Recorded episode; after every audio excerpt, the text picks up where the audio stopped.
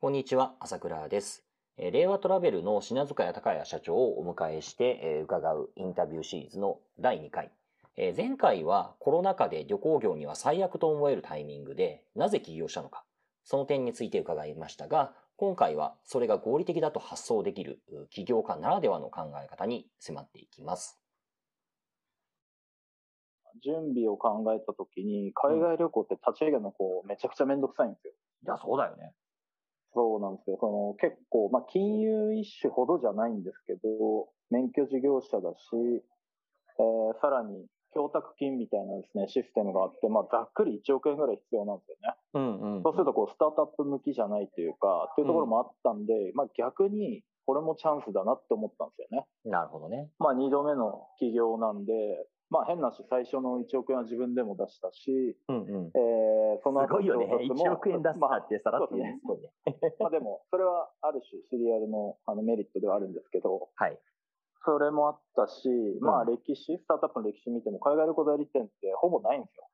うん、あの、ちょ、ちょっと語弊あるんですけど、その、免許と、2種、3種免許取って、うんうん。で、国内なり海外旅行代理店の孫受けみたいなうんうんことをやってるスタートアップはあるんですけど、直接ツアーを自社で作った会社って本当ないんですよ。うんうんうんうん。でもやっぱ調べると本当にめんどくさくて、まうあん僕らも1年以上かかっちゃったんですけど、はいはい。だから出すだけに、こう、いろんな免許、法律必要で、あとは、えー国家資格ホルダーの方が必要とか、まあはい結構ややこしいんで、うん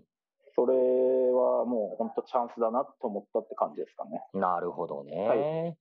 や、そう聞いたときに、いや、なんかね、やっぱり僕たちも骨骨太のスタートアップっていいよなと、そういった会社を応援したいなと思ってましたけど、はいもうなんかど真ん中やなみたいなね。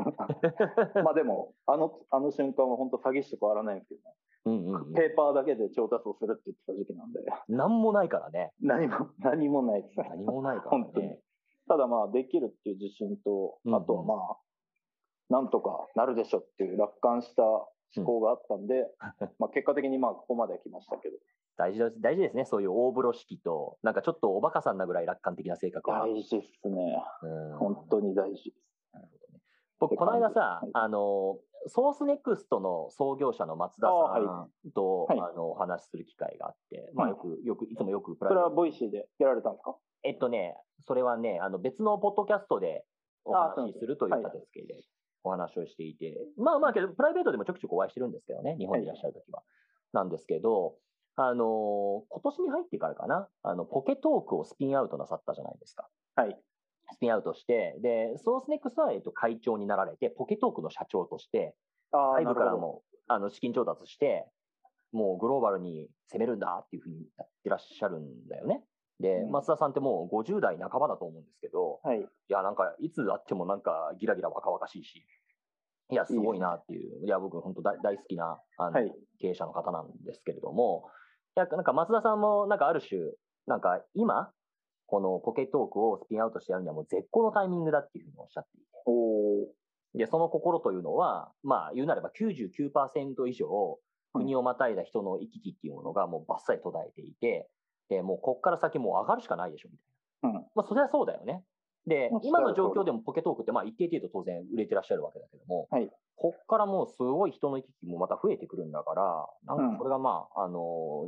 商売を始めるには絶好のタイミングなんだっていうことをおっしゃっていて、ー。はい。で、ね、目の前のものだけ見てみると、いや、最悪でしょっていうふうに思ってしまうんだけれども、うんそ。れをなんか絶好のタイミングっていう割り切るあたりが本当に生粋の起業家だなっていうふうに感銘を受けたんですけど、いや、それはなんか市の社長もなんかね、数十というか、たまたま僕の頭の中で2人がいや、認識確しかたにと。ころはありました。だからまあやっぱ、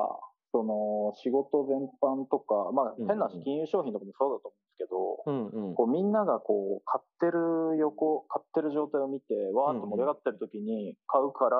負けるし、うんうん。逆にこうみんなが売ってる時にもうこれ終わりだみたいな言われてる時に買う人が結局勝つってことあるじゃないですか。まあそうですね。うん。なんで、その、僕の中ではその意思決定はちゃんと、あの、レンジをこう常に持つようにしていて、うんうんなんかこっちやったらどうなんだろうとか、うん普通だったらこっちやらないよなって時に、いやいや、あえてやるって選択肢したら、こうどうなるんだろうみたいなうんことはこういつも考えるようにしてるんですよね。うんうんまあそれが偶然、まあ、海外旅行って僕の中ではウィルとキャンもあるマーケットだったので、はい、はいで。そういえば海外旅行って今終わってるし、まあ、普通やらないよなっていう、しけてね 論理的に考えたら今やるのはきついと。そうだよね。でも、あもし仮にこう今こっちがやるって決めたらどうなるんだろうって考えたらめっちゃワクワクし始めたんですようんうんうんうん。だって10年後に戻りますかって聞いたら、ほぼ100%人がまあ戻るっていうわけじゃないですか。はいはいはい。でも、明日戻りますかって聞いたら、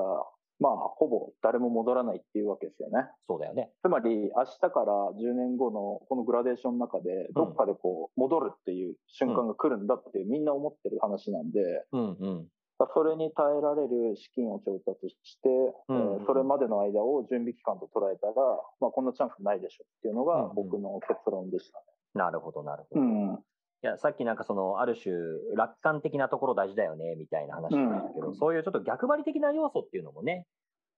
ありますよね、企業家の素養とし。めってちゃ大事だと思いますね。で、まあ、しかも、も繰り返しですけど、その、その前に提供してる会社だったらきついですよね。うん要は僕うんが5年前に海外旅行の会社やってたら、結構しんどい大胆なこう変革を迫られるみたいな感じですけど、逆に僕らそれの準備をできるっていうのは、うんうんうん競合は投資してない時期にうちだけ投資できるっていう、本当にこう、稀有な期間なんで、うん